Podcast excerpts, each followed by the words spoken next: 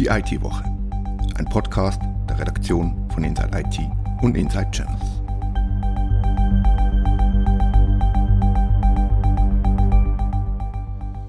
Willkommen zur neuen Ausgabe von Die IT-Woche.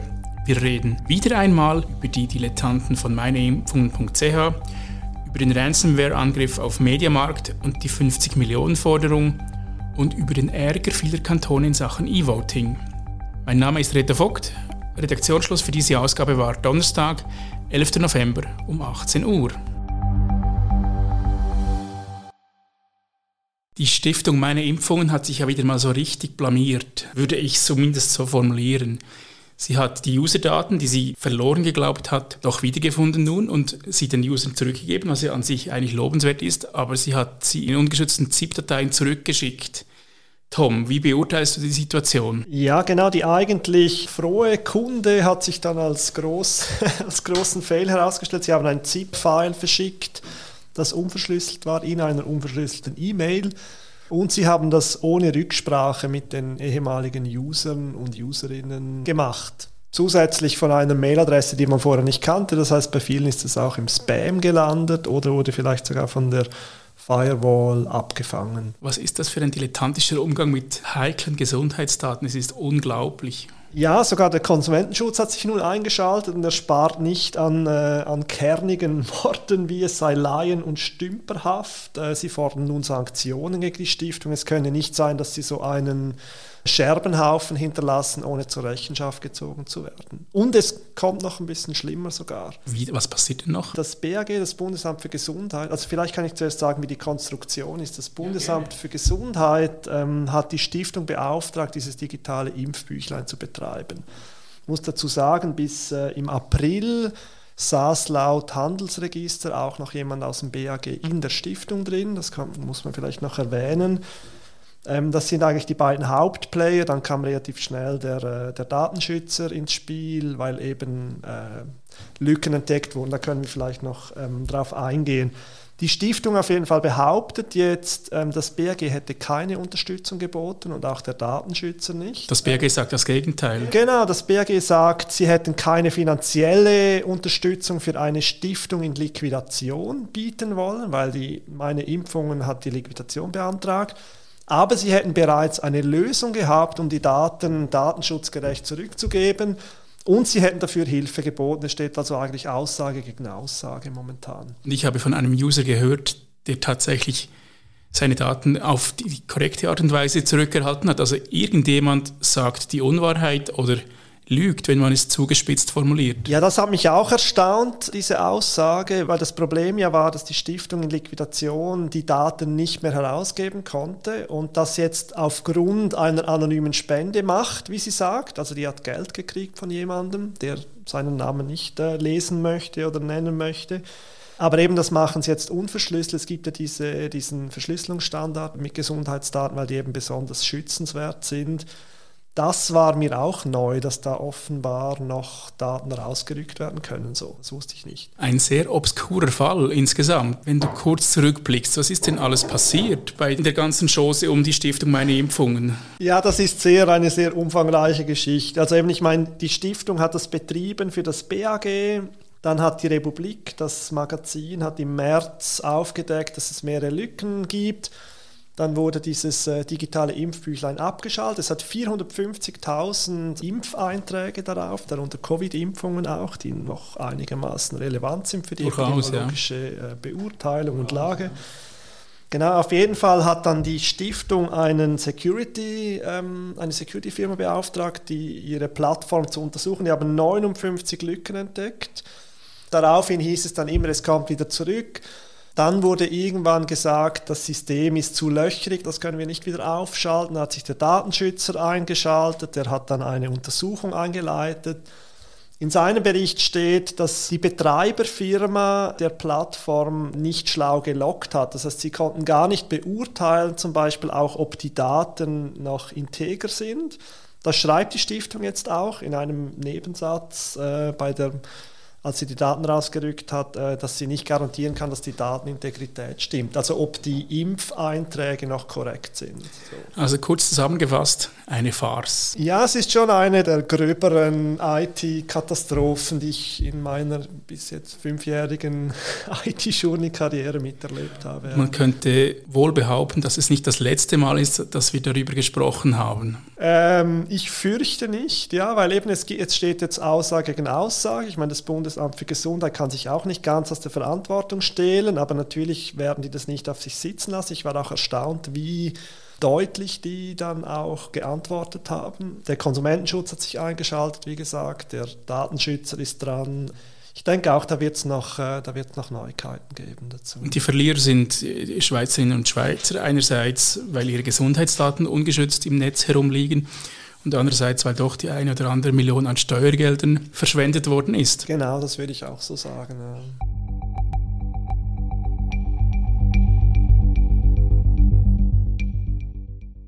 Die ersten E-Voting-Pilotversuche fanden vor Jahren statt. Ich erinnere mich, dass ich schon im September 2008 elektronisch abstimmen konnte, hier in Winterthur. Das ist lange her. Was ist seitdem passiert? Das ist eine gute Frage. Hier kann ich natürlich nicht in die Details gehen. In den letzten gut 15 Jahren hat es einige E-Voting-Versuche in äh, mehreren Kantonen gegeben, verschiedene Versuchsbetriebe. Auf die ganze Geschichte eingehen kann ich natürlich nicht, das würde den Rahmen dieses Podcasts sprengen. Ich erinnere mich, dass die, die Post vor vier bis fünf Jahren ein System entwickelt, das sich aber letzten Endes nicht als sicher herausstellte. Was mhm. ist die Story dahinter? Mhm. Da? Das Postsystem kam ab 2016 zum Einsatz als eines von drei Systemen. Ein paar Jahre später wurde dann der Quellcode offengelegt und es hat eben Lücken gegeben, die man gefunden hat. Das war 2019, glaube ich. Im selben Jahr hat sich auch das sogenannte Genfer Konsortium aufgelöst. Hier wurde ebenfalls entschieden, das System nicht weiterzuführen. Die Post arbeitet an einer Neuaufgleisung des E-Voting-Systems, hat hier viel gearbeitet am Quellcode und stellt diesen auch nach und nach als Open Source zur Verfügung, damit diese eben von Security-Leuten überprüft werden kann. Gleichzeitig läuft auch beim Bund viel auf Regulierungsebene. E-Voting soll neu aufgegleist werden. Dazu werden zwei Verordnungen revidiert. Das ist die Verordnung über die politischen Rechte und die Verordnung über die elektronische Stimmabgabe. Jetzt ist kürzlich die, die Vernehmlassungsphase zu einem neuen E-Voting-Versuch zu Ende gegangen. Ein riesiges Dokument, du hast es dir angeschaut. Katharina, wie ist die Stimmung heute bei den Kantonen? wie war das Feedback? Einige Kantone äußerten sich mit einem klaren Nein, darunter zum Beispiel, und ich nenne hier ein paar willkürliche, wie du gesagt hast, das Dokument ist einigermaßen ausführlich, aber zum Beispiel Schwyz und Jura planen nicht E-Voting demnächst anzubieten, auch nicht versuchsweise. Aus Appenzell Außerroden hieß es, man habe das bislang nicht gemacht und plane es auch künftig nicht. Andere Kantone, die zuvor auch schon E-Voting-Versuche durchgeführt haben, betonen vor allem auch die Vorteile von E-Voting. Ein wichtiges Stichwort sind hier die Auslandschweizer und Schweizerinnen, denen man die Möglichkeit quasi weggenommen hat, elektronisch abzustimmen. Und so gibt es doch einige Kantone, die künftig wieder E-Voting anbieten wollen. Für die Stimmung aus den Kantonen muss man vielleicht betonen, dass die Kantone zwar für die Durchführung der Abstimmungen und Wahlen zuständig und verantwortlich sind, die ganze Regulierung für E-Voting kommt aber vom Bund und da scheint es ein bisschen Missmut zu geben. Die Kantone kritisieren zum Beispiel, dass die Regulierung sehr streng und ausführlich sei, ähm, aufwendig besser gesagt, was zu großem Aufwand in den Kantonen führt. Bei den Kantonen steigen die Kosten und viele wollen eben, dass sich der Bund hier stärker beteiligt. Denn das Risiko liegt bei den Kantonen und die Entscheidung letztendlich, ob denn E-Voting durchgeführt werden kann oder wieder abgebrochen, liegt dann wieder beim Bund. Also der Bund befiehlt, steckt die Rahmenbedingungen und die Kantone müssen alles bezahlen. Kurz zusammengefasst. Ganz kurz zusammengefasst, ja. Ob es wirklich ein alles ist, weiß ich nicht, aber die Rückmeldungen sprechen hier schon von, von großen Kosten und einem großen Teil der Kosten. Wissen wir, welche Kantone positiv äh, reagiert haben oder welche wieder E-Voting ermöglichen wollen? Welche das genau sind, kann ich dir spontan nicht sagen und auch jetzt auf das Dokument, auf das ich mich beziehe, das ist eine grundsätzliche Rückmeldung, wie die Kantone zur Revision stehen. Letzte Entscheidungen sind damit noch nicht gefällt, aber die großen Kantone grundsätzlich sind hier eher positiv sei es zum Beispiel Bern oder St. Gallen. Zürich, glaube ich, kam auch ein Jahr retour. Äh, auch die Westschweizer Kantone, die ja zuvor schon ähm, viele Jahre E-Voting-Versuche durchgeführt haben, haben sich hier eher positiv geäußert. Kennen wir einen Zeitplan? Wie gesagt, das, als, ich, als ich das letzte Mal elektronisch abstimme, abstimmte, war ich 23 Jahre alt, jetzt bin ich 36. Muss ich 49 werden, um wieder elektronisch abstimmen zu können? Oder wie sieht der Zeitplan aus? Ich sage mal vermutlich nicht, aber ich weiß es nicht. Das, was ich gefunden habe online beim Bund, nennt für 2021 diese Vernehmlassung. Die wurde im August beendet. Weiter in die Zukunft kann ich tatsächlich nicht schauen. Wir bleiben gespannt und wie immer alles nachzulesen auf insideit.ch.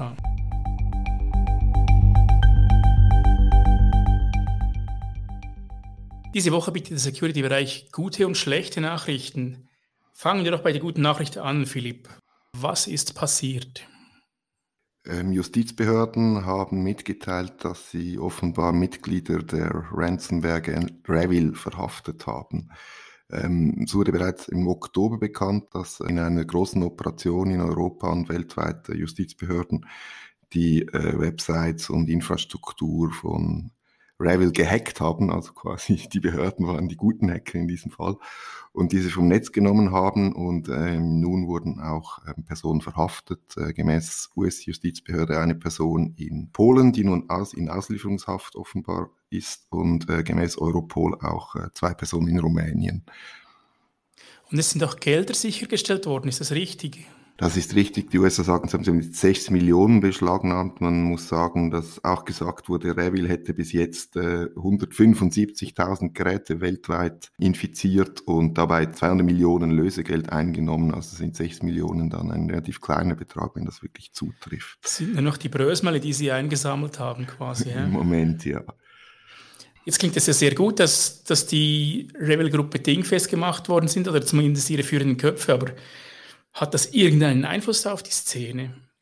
Wir kennen es von früheren Fällen, dass äh, Ransomware-Gangs verschwinden oder sogar ihre Auflösung bekannt geben, wenn sie verstärkt ins Visier von Ermittlungsbehörden geraten. Allerdings ist es am meisten so, dass sie kurz darauf später unter einfach einen anderen Namen wieder da sind oder äh, andere Cyberkriminelle ihre Infrastruktur übernehmen. Jetzt im Fall Revil deuten doch die Verhaftungen darauf hin, dass, dass es jetzt ein größerer Schlag ist und, und diese Gruppe auch zerschlagen wurde durch die Behörden. Allerdings weiß man bei der Verhaftung natürlich nicht, ähm, sind das wirklich führende Köpfe oder sind das Einzeltäter, die in einem Ransomware as a Service Modell vielleicht einfach diese Reveal ähm, Malware benutzt haben, um Erpressungen durchzuführen?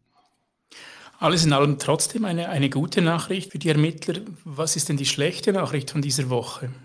Wenn jetzt Revil verschwunden ist, ist dafür schon wieder eine andere neue Ransomware da, die heißt Hive. Die wurde erstmal im Juni 2021 festgestellt. Das FBI hat dann im August eine ähm, detaillierte Warnung dazu veröffentlicht, die ist auf unserer Website im Artikel abrufbar äh, für Security-Interessierte. Und ähm, bis jetzt wurden ungefähr das über 50 Angriffe von Re äh, Hive, nicht mehr Revil, Hive, eine neue Gang, bekannt. Ähm, vor allem Unternehmen in den USA und in Asien. Das waren kleinere, aber zum Teil auch sehr große. Eine Gesundheits, ein Gesundheitsunternehmen in Amerika mit einem Umsatz von ungefähr dreieinhalb Milliarden Dollar oder ein Transportunternehmen mit einer Milliarde Umsatz, also wirklich große Fische. Und jetzt ist offenbar Hive äh, auch in Europa aktiv, aktiv geworden und hat Mediamarkt angegriffen. Was ist Mediamarkt genau passiert? Was, welchen Bereich haben Sie angegriffen? Der äh, Angriff erfolgte in der Nacht von Sonntag auf den Montag, dieses Wochenende. Es ist übrigens meistens so, dass solche Attacken übers Wochenende in Randzeiten stattfinden, wenn auch Security-Abteilungen vermutlich nicht immer dann in Vollzahl besetzt sind. Ähm, Mediamarkt Saturn, die Gruppe hat den Angriff bestätigt. Es betreffe alle Land Ländergesellschaften. Also Mediamarkt ist ja der, der größte Elektronikhändler Europas und hat in 13 Ländern über 1000 Filialen. Also das ist wirklich ähm, eine relativ große Auswirkung. An, einerseits, ähm, andererseits ist jetzt zum Beispiel die Kommunikation ist nicht betroffen, die Websites funktionieren. Mediamarkt sagt auch, der Onlinehandel sei nicht betroffen. Ähm, was im Moment nicht funktioniert, ist zum Beispiel der Eintausch von Geschenksgutscheinen oder Coupons in den Filialen. Auch bei Bestellungen käme es eventuell zu verlängerten Lieferzeiten, was Mediamarkt Schweiz auf ihrer Webseite schreibt. Es ist nicht möglich, online äh, Geräte zu bestellen und diese dann in den Filialen abzuholen. Auch ähm, sei es im Moment ähm, käme es zu Einschränkungen bei Services wie zum Beispiel Installationshilfen vor Ort. Das alles deutet darauf hin, dass das ERP-System von Mediamarkt betroffen ist. Gibt es eine Forderung seitens der Angreifer gegenüber Mediamarkt jetzt in diesem Fall? Ja, laut Bleeping Computer, einem Security-Website, ist eine Forderung offenbar aufgetaucht von Hive. Ursprünglich äh, haben die 240 Millionen, also Lesegeld gefordert, man muss sich das mal vorstellen. Nun sei die Forderung auf 50 Millionen gesenkt worden, auch das ist immer noch ein immens hoher Betrag. Und können wir einschätzen, ob Mediamarkt auf die Forderung eingehen wird oder nicht? Oder ist das nicht absehbar, was, was passieren wird? Das ist nicht absehbar. Mediamarkt sagt, sie haben die Strafverfolgungsbehörden informiert. Ähm, mehr dazu geben sie nicht bekannt im Moment. Die Frage, zahlen sie irgendeinen Betrag oder schaffen sie es äh, selber, diese ganzen Systeme neu aufzusetzen und wieder in Betrieb zu nehmen? Herzlichen Dank für die Auskünfte und äh, ein Hinweis in eigener Sache. Wenn Sie interessiert sind an Security-Themen, dann abonnieren Sie doch unseren Security-Newsletter, der Sie wöchentlich über alle relevanten Security-Themen informiert. Das war die IT-Woche, ein Podcast der Redaktion von Inside IT und Inside Channels. Danke vielmals fürs Zuhören.